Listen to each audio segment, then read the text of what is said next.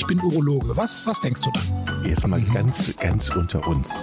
Wir müssen auch die Worte Penis und Hodensack in den Mund nehmen. Ja, ja. Und äh, das ist ja auch Sinn und Zweck äh, von so Veranstaltungen wie diesem Podcast, dass man das Ganze aus dieser Schmuddelecke so ein bisschen herausnimmt. Neue Folge Pinkelpause. Herzlich willkommen. Hallo nach Aachen. Hallo Chris. Hallo in den Norden, hallo Jochen. Wir haben heute wieder einen Gast, du hast einen Gast eingeladen. Ähm, ich nenne es, ich, ich sage es mal so, im letzten Podcast gab es zwei Ärzte und ein Patient. Heute gibt es zwei Patienten und einen Arzt. Also wir sind doch in der Mehrzahl. Heute, ja, die Patienten sind sowieso immer in der Mehrzahl, ähm, aber heute ist es tatsächlich auch bei uns im Podcast so, dass also die Patientenseite endlich mal überrepräsentiert ist und ähm, das ist auch, glaube ich, wichtig und richtig so. Ähm, wir haben heute einen Gast, den ich kennengelernt habe über die Patientenplattform Patienten wie wir, wo ich ja Mitbegründer bin und der heutige Gast sitzt da im ähm, Beirat und ist auch gleichzeitig Berater und gibt da wertvolle Hinweise.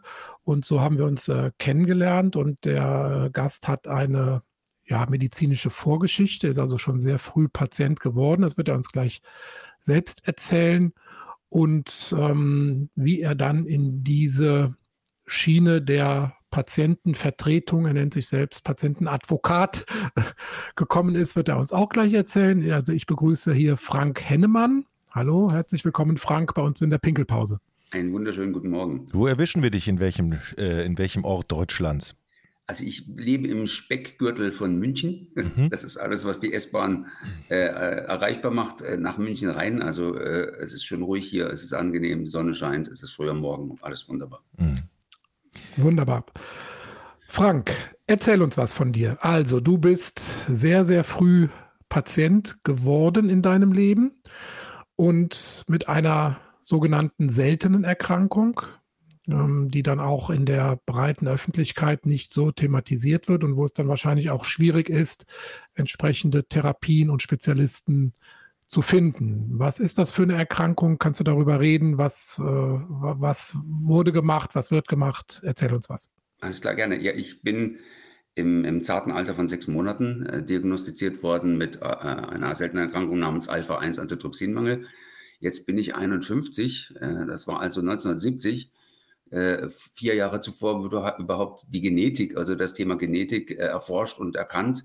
Und durch einen glücklichen Umstand und eines pfiffigen Kinderarztes oder Professor an der Freiburger Kinderklinik hat man gesagt, mit dem Jungen stimmt irgendwas nicht. Dem seine Hautfarbe ist nicht wie normal.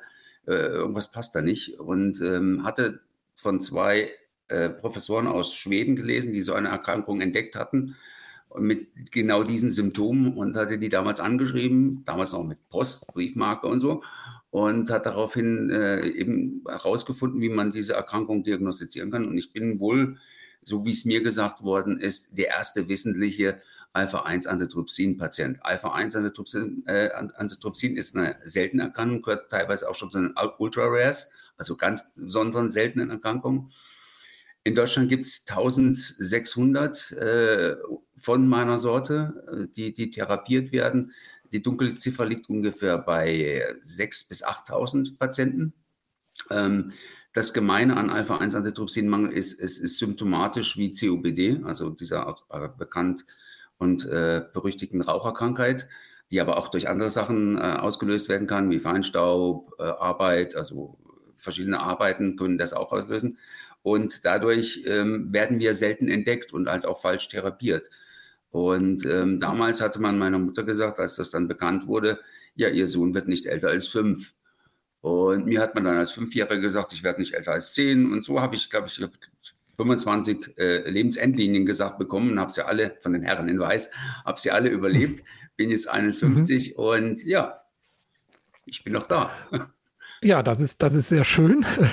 ähm, das ist also praktisch, ist ja auch sehr ungewöhnlich, dass das so früh diagnostiziert wird, weil es wird ja normalerweise, ich kenne einen Patienten auch damit, durch Symptome an der Lunge genau. diagnostiziert, genau. Durch, durch Atemnot oder sowas, weil ich muss noch mal kurz erklären, also es wird, ist, ist jetzt nichts Urologisches, sondern es ist, ähm, ja, deshalb, wir haben dich heute hier, weil es ist ja eigentlich ein Urologie-Podcast, aber es ist halt wichtig, sozusagen die Patientenvertretung in den Vordergrund zu rücken. Und ähm, das nimmt ja jetzt auch zum Beispiel durch das Anrecht auf Zweitmeinung, was ja auch zum Beispiel viele Prostatapatienten in Anspruch nehmen, deutlich zu, dass also der Patient viel mehr Verantwortung übernimmt, viel mehr in Diagnostiktherapie integriert wird.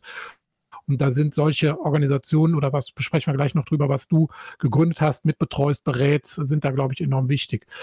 Ich komme mal kurz zu diesem Alpha-1-Antitrypsinmangel. Also es ist so, da normalerweise wird ein Enzym, was Eiweiße spaltet, wird gehemmt.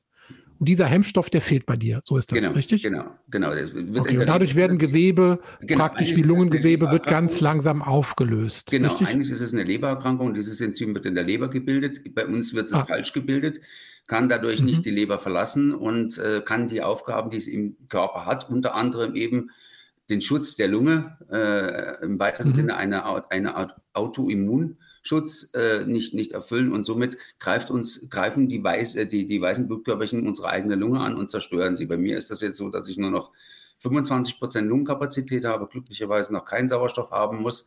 Es ist auch äh, nicht, nicht äh, heilbar, es gibt noch keine, keine Therapie. Ich kriege eine Replacement-Therapie, das heißt, mir wird dieses äh, Enzym künst, äh, von, von extern zugeführt, von Spendern. Äh, das bekomme ich zweimal die Woche und das lässt den Verlauf verlangsamen. Aber Heilung gibt es keine und Verbesserung auch nicht. Hm. Wenn das nur so ja. unglaublich wenig Fälle sind, ne, äh, Chris, dass man überhaupt sowas entdeckt ja, oder entdeckt hat, ist das eigentlich schon dann so ein besonderer Fall? Ja, ähm, das ist ja auch, glaube ich, Ziel dass man diese seltenen Erkrankungen, die dann in der Summe, wenn man alle seltenen Erkrankungen nimmt und in einen Topf wirft, gar keine seltenen Erkrankungen mehr sind, sondern dann sind es nämlich häufige Erkrankungen, dass man diese seltenen Erkrankungen viel früher und besser entdeckt. Und da ähm, äh, kommen wir wieder auf die Systemmedizin und kommen wir auf die Genetik. Und das wird in Zukunft, glaube ich, schon so sein, dass man viel früher ein Screening für solche Sachen dann ähm, anfangen kann und dann vielleicht auch solche Verläufe. Bei Frank war es natürlich jetzt im Prinzip rückblickend und bisher ein sehr, sehr, sehr glücklicher Verlauf, weil es halt früh diagnostiziert wurde. Ähm, aber Frank, du hast ja auch Komplikationen. Ne? Du hast jetzt einen LinkedIn-Post irgendwann gemacht, wo du geschrieben hast, du hattest dieses Jahr schon drei Rippenbrüche durch Cortison und so weiter. Ne? Ja, also ich habe jetzt den vierten Rippenbruch bekommen, dadurch, dass, dass ein Freund, den ich acht Jahre gesehen habe, nicht gesehen habe, der hat mich zu fest umarmt. das ist also kein Scherz. Ja. Und in dem Augenblick habe okay. ich es auch wirklich knacken gespürt. Ähm, die Osteoporose, was, was äh, ausschlaggebend ist. Also es sind viele Sachen, die gerade eine Rolle spielen. Ich war ja jetzt anderthalb Jahre quasi eingesperrt. Ich konnte auch meine Kinder selbst nicht sehen in den, in den letzten anderthalb Jahren durch Corona. Äh, wir haben also auch nur Weil du Hochrisiko, hoch, Hochrisikopatient genau, Hochrisikopatient und meine Kinder konnten noch nicht geimpft werden, also es war ja noch nicht alles klar. Ähm, Mhm. Dadurch war ich im Prinzip anderthalb Jahre hier in meiner Wohnung alleine. Meine Nachbarin hat mir das Essen gebracht und, und, und ich habe mich so durch, durchgewurschtelt und habe mich auch dadurch auch viel mit Thema Digitalisierung äh, kümmern können. Ähm, okay. Genau, aber das ist im Prinzip und dadurch, dass ich auch nicht raus kann und die Sonne nicht genießen kann im weitesten Sinne, äh, hat natürlich die Osteoporose und die, die, die, die, Wechselwirkung mit den Medikamenten, die ich täglich einnehmen muss, nämlich äh, unter anderem das Cortison, diesen Effekt, dass ich eben äh, diese Osteoporose bekomme und die Knochendichte natürlich dann äh, verringert wird. Und es ist schmerzhaft. Jetzt lassen wir die. Mhm. Rippen, Rippenbrüche tun richtig weh, glaube ich. Ja, ne? Also Rippenbruch durch Umarmungen. Und das, das heilt ja auch relativ, das dauert ja relativ lange, ne? Also man hat da schon so mehrere Monate was dann davon, ne, von den. Also sechs Wochen. Also du sagst das jetzt als Handballer. Ja. also meine Gegner, okay. sagen wir mal so, die haben immer mehrere Ja, deine Gegner. die haben davon erzählt. Genau. Okay. Frank, jetzt haben wir die Krankheit soweit umrissen. Ähm, du äh, zu deiner Vorgeschichte. Du kommst ursprünglich auch aus dem Pharmabereich, oder? Da gab es auch schon vor deiner jetzigen Aktivität irgendwelche Verbindungen? Ja, ja, ja. Also ich habe, ich bin gelernter Kommunikationselektroniker, Fachrichtung Telekom, äh, habe das auch gemacht, bis Ach. ich 40 war, war Vertrieb, Verkauf. Jochen auch, ne?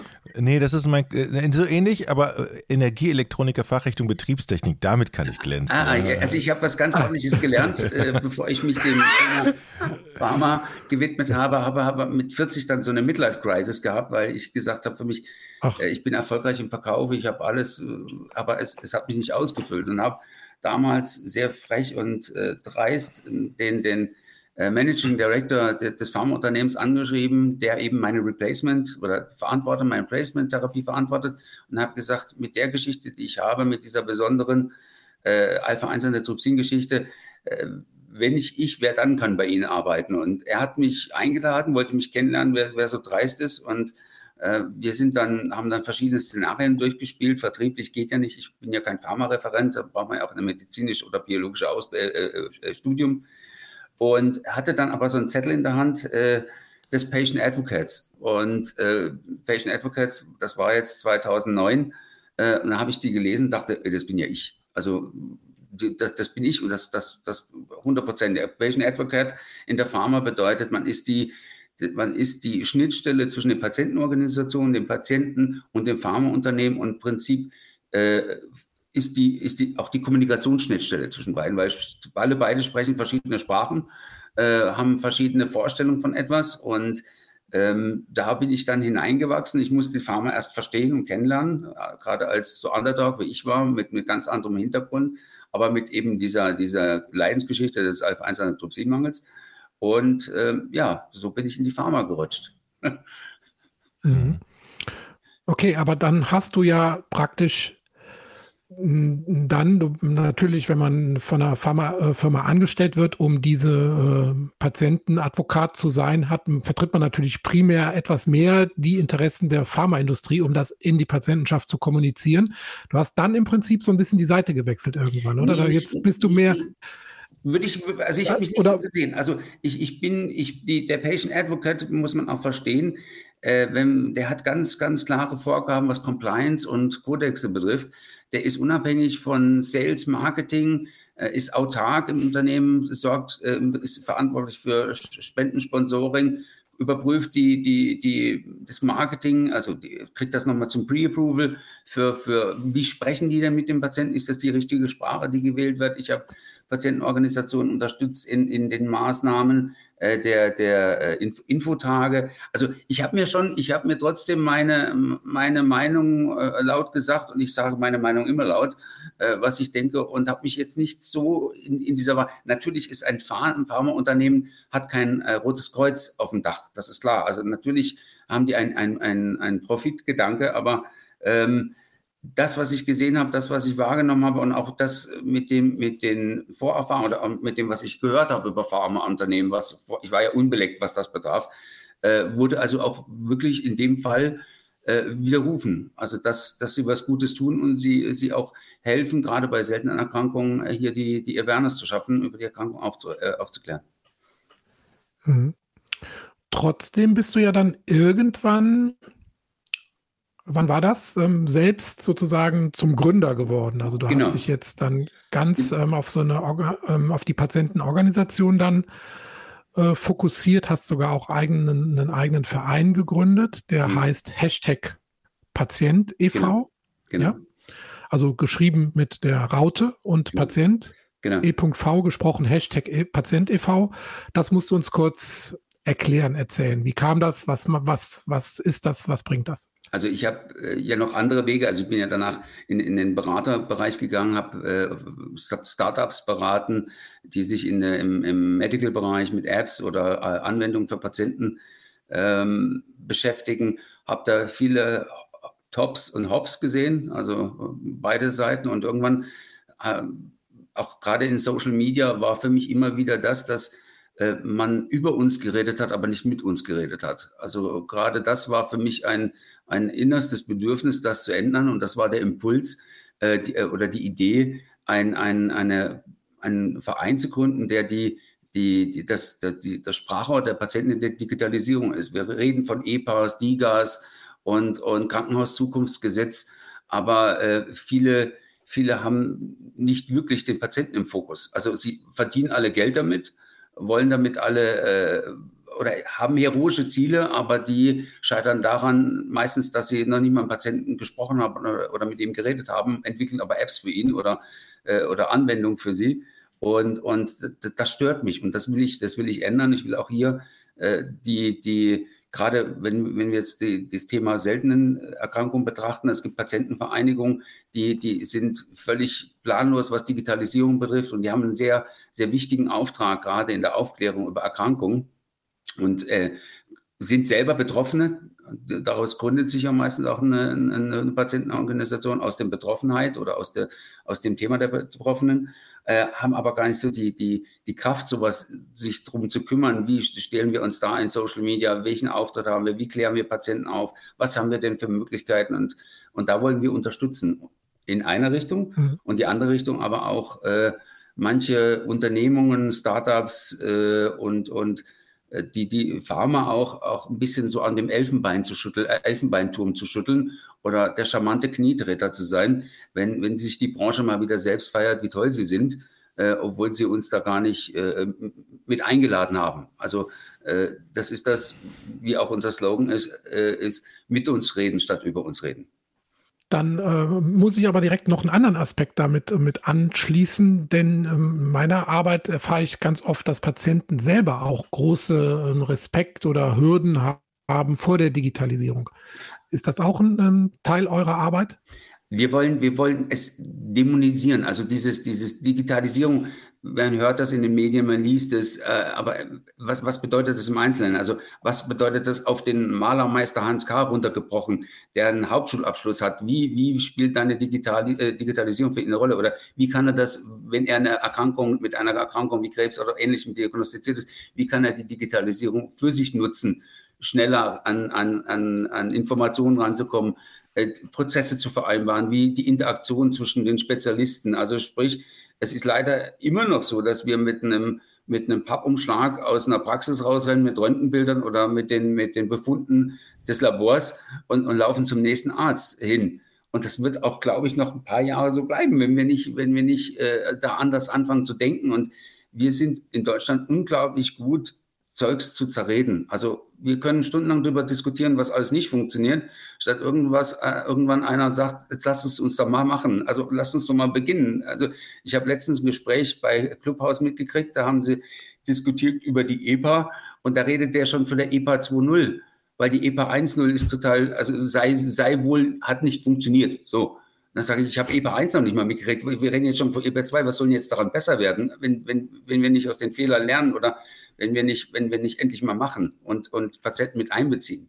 Weil die sollen es ja nutzen. Die Digitalisierung, äh, ganz wichtig, ist nicht für Hash, äh, die Cash-Cow gemacht, das ist nicht für Startups gemacht, das ist auch nicht für, für, für, äh, für irgendwas, das ist für Patienten, um unser Leben zu vereinfachen. So sehe ich die Digitalisierung. So sollte auch der Auftrag sein. Und das wird oft verkannt mhm. oder äh, äh, zur Seite geschoben. Und wie gesagt, im Selbstfeiern der Branche sind sie wahnsinnig gut. Ich habe noch eine, eine Nachfrage. Du hattest gerade gesagt, von A nach B rennen mit unterschiedlichen Akten, Röntgenbildern. Was ist denn das größte Problem im Verhältnis zwischen Arzt und Patient oder den Ärzten, Krankenhäusern? Und was ist das? Also geht es darum, dass man äh, von A nach B rennen muss oder gibt es noch weitere Dinge? Also ich glaube, dass, dass, dass, dass die größte Herausforderung, die wir haben, ist, äh, dass, der, dass der Arzt wieder Zeit bekommt, äh, dem Patienten zuzuhören. Mhm. Also das ist, glaube ich, wichtig. Das ist, wir sind, wir sind leider auch so, dass wir sehr äh, symptomatisch äh, diagnostizieren. Das heißt, mit der Leber gehe ich zum äh, Facharzt für Innere, mit der Lunge gehe ich zum Lungenfacharzt äh, dann habe ich ja noch andere Schmerzen. Ich, ist ja nicht so, dass ich nur eine Krankheit habe, weil ich bei einem den Joker gezogen habe. So, dann muss ich wieder zu dem Facharzt. Aber die alle drei reden ja nicht miteinander. Also, was ich mir halt wünschen würde, und das sehe ich auch vielleicht in der Digitalisierung eine Chance, ist, dass man mich als, als, als ganz eine, äh, ganzheitlich sieht. Ja, und ähm, das ist, glaube ich, das, was, was äh, uns es viel einfacher macht, weil man dann nicht uns nach Organen äh, bewertet oder nach Krankheit oder Symptomatik an den Organen, sondern den ganzen Menschen. Weil ich, wenn ich den ganzen Mensch betrachte, sehe ich, was er arbeitet, was er Stress hat, wie er sich ernährt, ob er Sport macht, was alles eine ganz große Rolle in dem, in dem äh, Thema Gesundheit und des, des, des Patienten spielt und auch Wirkungsweise auf die Erkrankung und Verläufe der Erkrankung. Und da spielt Lustig halt die Digitalisierung eine Rolle, wenn sie ja. dem Arzt wieder mehr Zeit gibt, weil die Organisation seiner Prozesse vereinfacht wird. Mhm. Wenn er es dann macht. Ähm, dann fragen wir doch mal den Arzt, der vor, äh, bis, bis vor kurzem noch in der Praxis gearbeitet hat. Mal ganz kurz so, so, zum Zeitmanagement. Wie läuft das eigentlich bei dir in der urologischen oder wie lief das denn so eigentlich so ab? Wie viel Zeit hast du für jeden Patienten?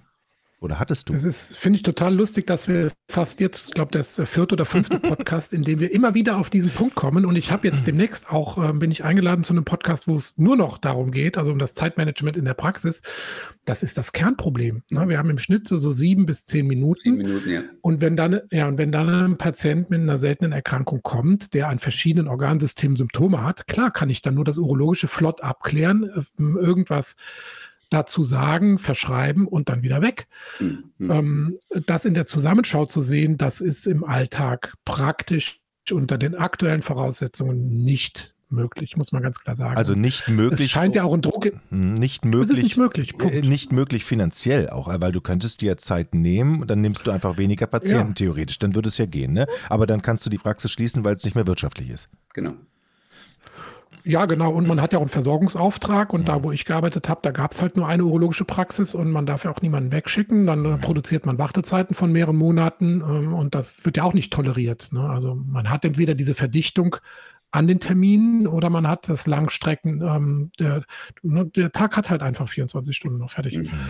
Und ähm, dieses Problem ist ungelöst und ich glaube tatsächlich auch nur, wenn wir die Vorteile der Digitalisierung Nutzen der Vernetzung der Systemmedizin, dass man dann Diagnose, Therapie, Beratung viel, viel breiter aufstellen kann und das ja. viel mh, hm, fachübergreifender erst wieder angehen kann. Aber da sind wir wirklich am Anfang. Ich sag mal so, die Autobahnen sind gebaut, aber wir haben noch nicht die Fahrzeuge äh, mhm. oder vielleicht hat auch der ein oder andere die Fahrzeuge da drauf zu fahren, aber traut sich noch nicht so richtig. Und also sagen wir mal so, die, die Infrastruktur wächst, glaube ich, schneller als der Mut oder die, die, dass äh, man das irgendwie auch nutzen kann. Ähm, sagen wir mal, die technischen Voraussetzungen sind ja äh, gegeben, ähm, sowohl was die Diagnostik angeht, als auch was die, der Transport von Informationen angeht, was die Auswertung von Informationen angeht. Das ist ja alles wächst ja schneller, als wir mit der täglichen Arbeit da hinterherkommen. Und da gibt es auf beiden Seiten große Vorbehalte. Für den Arzt ist es aufwendig, solche Strukturen zu etablieren. Ne? Und alles, was aufwendig ist und nichts bringt, macht er erstmal nicht. Mhm. Und Patienten haben oft so eine unterschwellige Angst, Stichwort gläserner Patient und so weiter, diesen Weg zu gehen. Und so bleibt das halt alles so ein bisschen Stückwerk derzeit.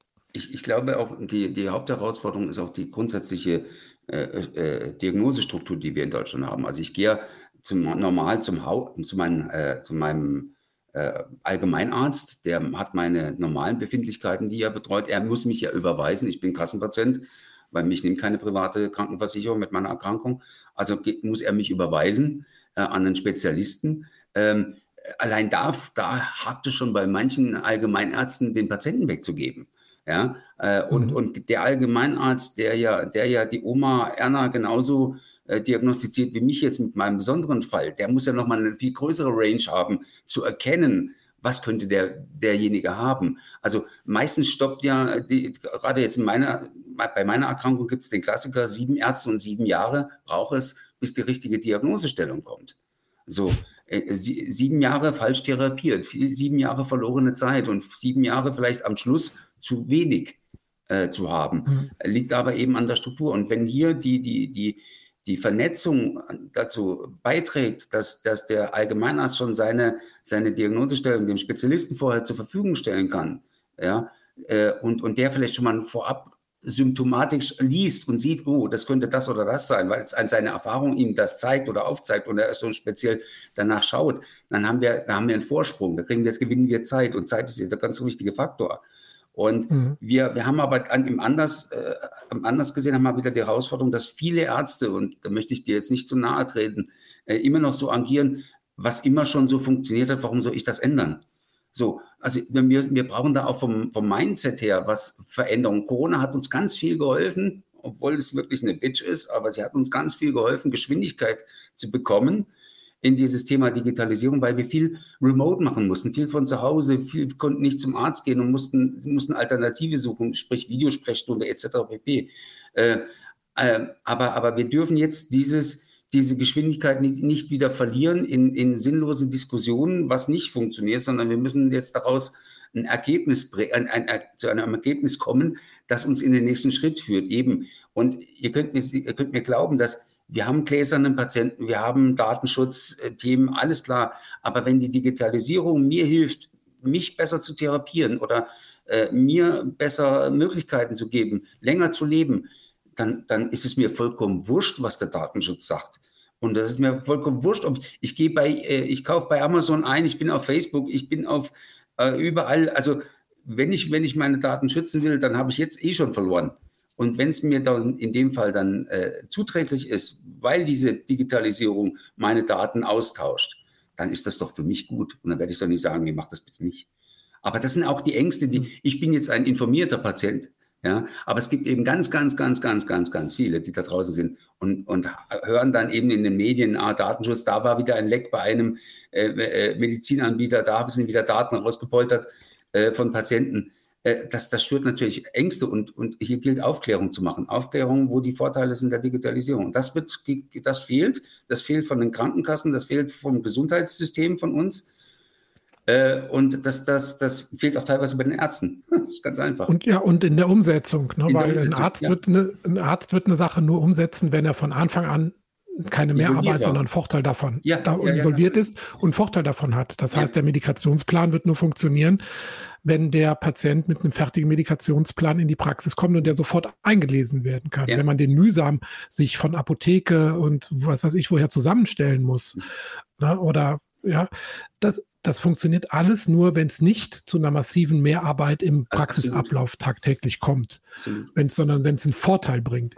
Jetzt reden wir mal von einem Hausarzt, äh, der auf, einer, auf dem Land lebt, der hat zwei äh, Mitarbeiterinnen oder zwei Assistentinnen, die müsste jetzt eine müsste gegebenenfalls noch schulen, ja, die fällt dann aus, weil, weil sie, dann sagt er schon, ach nö, nö, nö, nö, machen wir mhm. nicht, weil kann ich ja gar nicht in meinem Praxisbetrieb, da, da schlagen am Tag äh, 40 Bauern auf mit ihren, mit ihren Wehwehchen und weil sie sich da am Trecker verletzt haben, da kann ich mir diese Zeit für die, für die Digitalisierung nicht nehmen.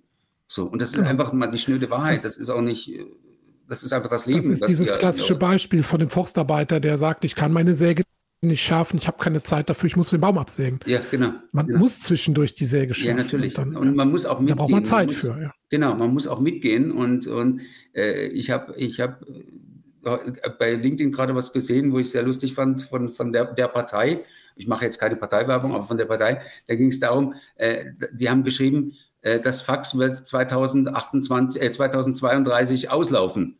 Ja, und oh. genau das beschreibt es sehr schön.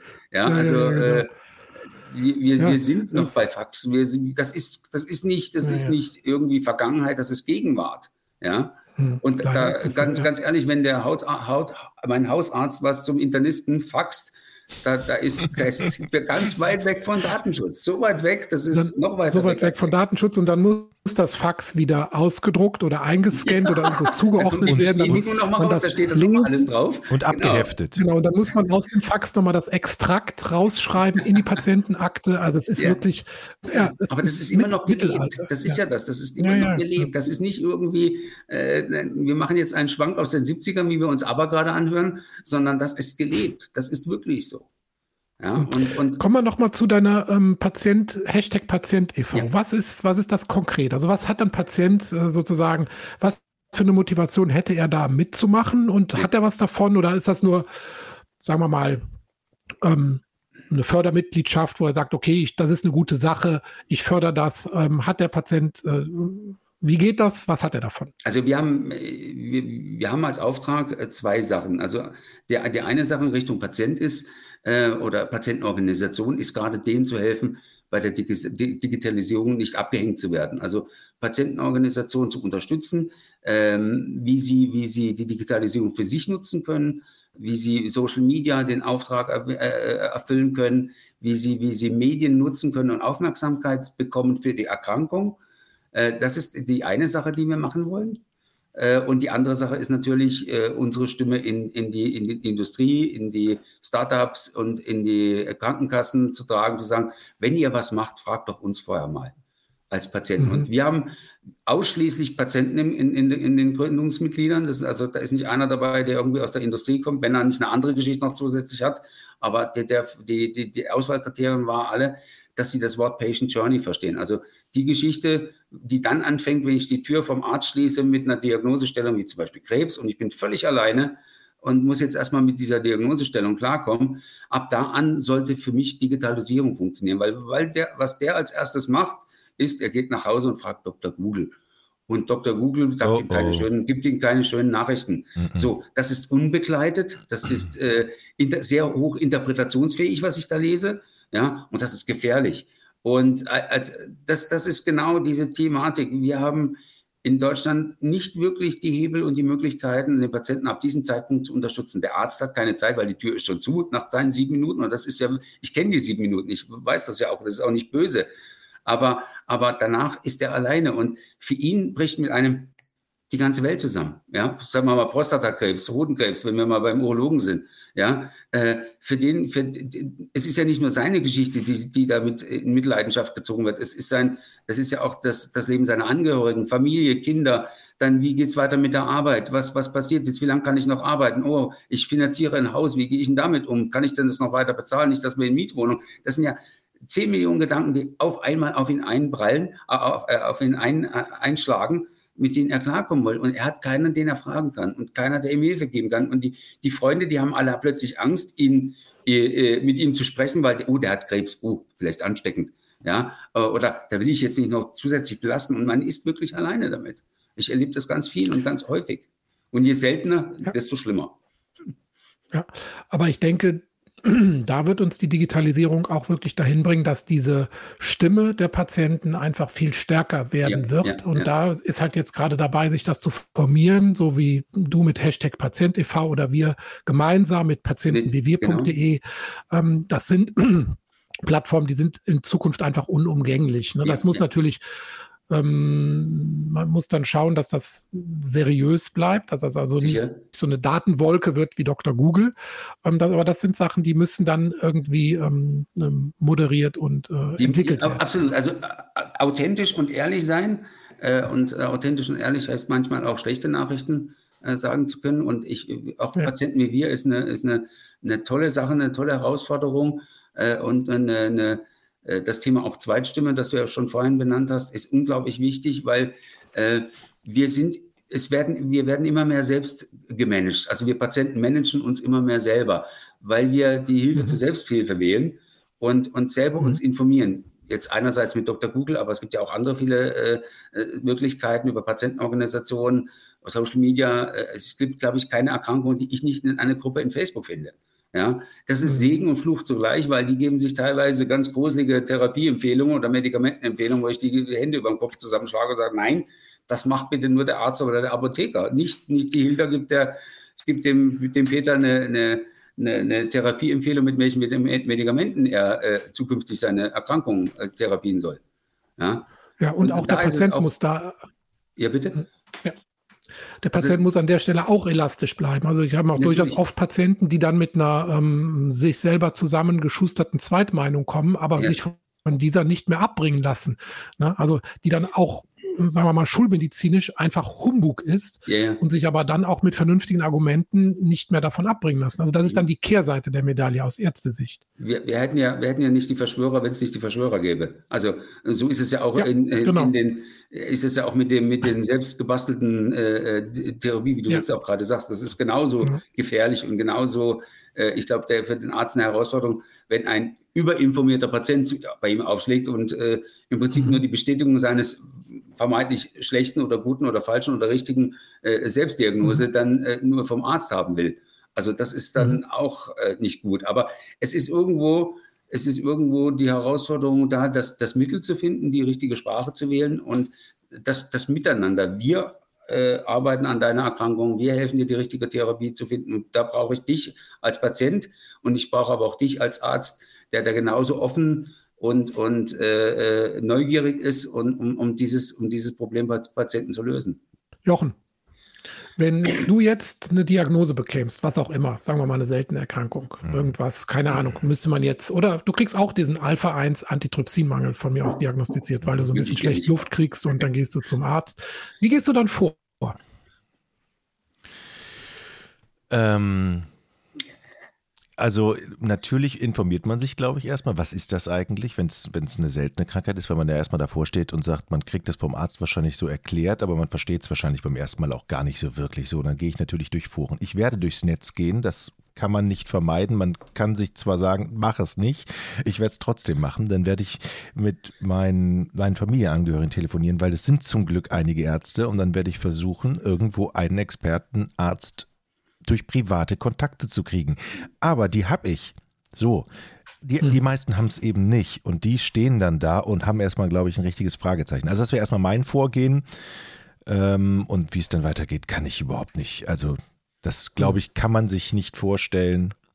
Das geht, also da, ich glaube, man wächst dann in so eine Community hinein, so von diesen Gleichgesinnten. Ich glaube, man sucht, man fängt, an, so man fängt an, Kontakt zu suchen. Man fängt an, Leute ja, zu suchen, denen es ähnlich geht, die Erfahrungen damit gemacht haben, weil nur das bringt ja eigentlich dann einen weiter, ne? Also dieses Gefühl auch zu haben, ich bin nicht alleine. Also mhm. die, die Fragen, die da gestellt werden, die auch immer wiederkehren, wenn sich neue Mitglieder anmelden in den Gruppen oder dabei treten, ähm, ist erstmal ah, das, das Gefühl, ich bin nicht alleine mit dem. Also, die anderen haben vielleicht die Erfahrung schon gemacht, ich kann davon partizipieren, kriegen aber auch ganz viel mentale Unterstützung. Also diese Ungewissheit, ganz groß dieses Thema Ungewissheit, wie mein Leben weiter verläuft. Äh, die sehen äh, mich jetzt zum Beispiel mit, mit 51, äh, der noch ganz normal redet, keinen Sauerstoff, keinen Rollator braucht. Ich fahre Motorrad, äh, bin am Wochenende Motorrad gefahren, obwohl ich nur noch 25 Prozent äh, Lungenkapazität habe. Äh, es geht alles. Ich kenne einen, einen, einen Architekten oder kannte einen Architekten, der ist leider verstorben. Ähm, der ist, der ist 78 geworden. Wenn ich das schaffe, dann, dann klatsche ich, äh, da kann man also auch normal alt werden. Aber es kann halt auch sein, dass du äh, mit, mit 36 äh, äh, am erstickst mit deiner Lunge oder eine Zirrhose bekommst und kriegst halt keine, äh, Trans äh, keine Ersatzleber. So, das ist halt, ich werde auch mich irgendwann vor die Frage stellen müssen, ob ich, ob ich eine, eine, äh, neue Lunge möchte, also nicht möchte, es bekommen soll. Ja? ja. Aber mhm. solange ich jetzt noch so leben kann, wie ich leben kann und meine Lebenserwartung so für mich oder Lebensqualität, wie ich sie für mich definiert habe, erfüllt, äh, dann, dann liebe ich das auch. Ich meine, das ist jetzt ein anderes Thema, aber da, wo du, wo du Fremdorgane jetzt gerade erwähnt hast, ich mhm. laufe zum Beispiel immer mit dem, mit dem äh, ähm, Spendepass rum. Das heißt, wenn Sehr mir schön. was passiert, dass ich Organspender bin, das kann ich nur Ganz allen wichtig. sagen. Die, die Leute sollen sich mal damit beschäftigen, weil es kann halt jeden treffen und es kann halt jeder irgendwann mal ein Organ brauchen. Es gibt einfach zu wenig. Ne? Christa wird zu mir einfach ähm, also ja. Das ist ein ganz wichtiges Thema ja. an dieser Stelle. Ja, gehört in jedes Portemonnaie der Organspendeausweis, ja. genau, finde ich, ist ich, Ehrensache. Ich, selbst ich habe einen, also obwohl ich einer, ja. aber ich habe ja auch noch Organ, in Ordnung. Will nur keiner. den, kann man sich, den kann man sich selber, den kann man sich, glaube ich, selber ausdrucken. Ja, ja den kann man sich selber ausdrucken genau. und einfach ins Portemonnaie rein. Genau. Ja. Fertig. Also meine Augen, meine Binde ist noch in Ordnung, obwohl ich eine Brille trage. Also ich habe noch schon noch Organe, die kann ich, die kann ich hergeben. Aber du, du sagst es, also was auch ein ganz, ganz wichtiges Thema ist, ist dieses äh, Opt-out-Thema. Also da, wie Österreich zum Beispiel hat und, und andere Länder in Europa. Ich verstehe es ums Verreck nicht, warum wir in Deutschland das nicht hinkriegen, dass nicht jeder automatisch Organspender ist und es ausschließen möchte, wenn er es nicht möchte, äh, einer zu sein. Äh, da hätten wir die ganze Diskussion mit drei Jahre Warteliste nicht. Und, und das ist aber auch wieder der gleiche Kontext wie, wie bei der Digitalisierung. Informationen richtig an die richtigen, an die richtigen Personen zu bringen, an die Menschen zu bringen, dass die keine Angst haben müssen, dass ihnen, äh, wenn sie scheintot sind oder vermeintlich noch leben, irgendwelche Organe entrissen werden. Diese, diese, dieser Humbug, der da in, in den Netzen rumkreist, äh, über das Thema Organ. Also auch da äh, das zu, äh, ähm, zu ent, ent, na, nicht entzaubern, sondern diese, diese falschen, falschen Informationen zu entzaubern, dass es ähm, dass es wichtig ist, dass man Organspender ist. Und wie gesagt, da kommen wir dann in, in jedem steckt Patient. Das hatte ich ja vorhin schon gesagt, in jedem von uns steckt ein Patient. Also es kann mit einem Augenblinzeln und einem Fingerschnips äh, äh kannst du kannst du dein komplett dein 180 Grad dein Leben verändern. Und dann sagst, brauchst du vielleicht doch eine Niere oder brauchst du doch äh, mhm. hast du doch ein Herz oder eine Leber oder eine Lunge, die du plötzlich brauchst. Und dann ist das Thema für dich plötzlich relevant und interessant. Aber nicht dann darf es erst so sein, sondern es muss schon viel mhm. vorher sein. Um, um, äh, das werden wir ab Aber aus Zeitgründen erst vertiefen, wenn wir das Thema Nierentransplantation hier in der Pinkelpause behandeln. äh, denn Absolut. Ich wollen ja auch nicht Freund, die Aufmerksamkeit der Leute überstrapazieren, aber ähm, ein Mitbegründer von, von Hashtag Patient ist übrigens äh, Niereninsuffizienz, also der hat eine Nierenerkrankung, der ist ja. an der Dialyse, der wartet jetzt auch auf die neue äh, nächste Niere. So. Ja. Also, also, wir werden alle äh, Kontakte wieder, Hashtag Patient e.V., Patienten wie wir und so weiter in die Shownotes packen. Auch der Kontakt zu, zu Frank Hennemann selbst über LinkedIn ähm, werden wir dann da ähm, reinpacken. Frank, wir bedanken uns bei dir. Ich bedanke mich bei euch. Für diese wertvollen Informationen und deine Arbeit und äh, wünschen dir von Herzen, dass du lange, lange gesund bleibst. Ich, ich gebe mein Bestes. Es gibt ja keinen Plan B. Also werde ich auch alles versuchen, das zu machen. Also danke euch für eure Plan A. Dankeschön. Tschüss. Danke, ciao. Ich bin Urologe. Was, was denkst du da? Jetzt mal mhm. ganz, ganz unter uns. Wir müssen auch die Worte Penis und Hodensack in den Mund nehmen. Ja, ja. Und äh, das ist ja auch Sinn und Zweck äh, von so Veranstaltungen wie diesem Podcast, dass man das Ganze aus dieser Schmuddelecke so ein bisschen herausnimmt.